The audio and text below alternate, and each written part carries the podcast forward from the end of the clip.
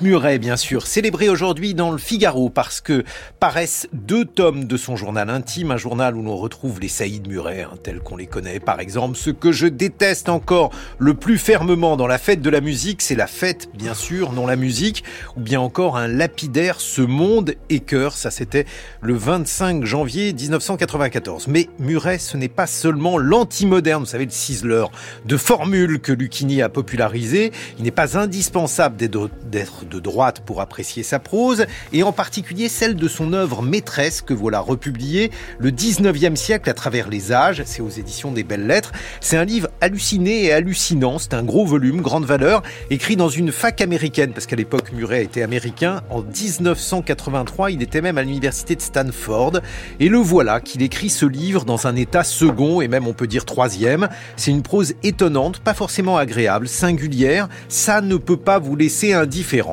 Le 19e siècle à travers les âges est un livre profondément à part, une thèse forte, susceptible d'aimanter des gens aussi divers qu'Elisabeth Lévy, Eugénie Bastier, qui loue l'ouvrage dans le Figaro, Aurélien Bélanger, qui avait fondé un groupe Facebook baptisé Muret aurait adoré. Ce livre débute par une fin, la fin du cimetière des innocents à Paris, le déménagement des morts, qui n'ont plus le droit de citer au cœur de la capitale, en plein milieu des vivants. Cette fin marque un début pour Muret, le début de la peur, parce que les vivants ne veulent plus vivre au milieu des morts. C'est le début du séparatisme. Ils exigent que ceux qui ne sont plus soient reconduits dans des cimetières séparés des vivants. Il faut une, muraille de séparation entre les vivants et les morts pour que les seconds ne viennent pas hanter les premiers. Au cœur de cette métamorphose se trouve un esprit, un esprit de gauche qui au cœur du 19e siècle était fasciné effectivement par les esprits. C'était par exemple le cas d'Hugo,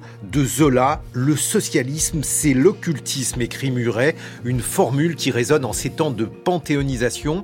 Les événements les plus importants de la planète sont des enterrements, dit Muret. Voilà, pas la peine euh, d'hésiter vos prochaines vacances, vous prenez Muret pour faire ce voyage dans le passé, vous vous rendrez compte le 19e siècle n'a jamais été aussi présent.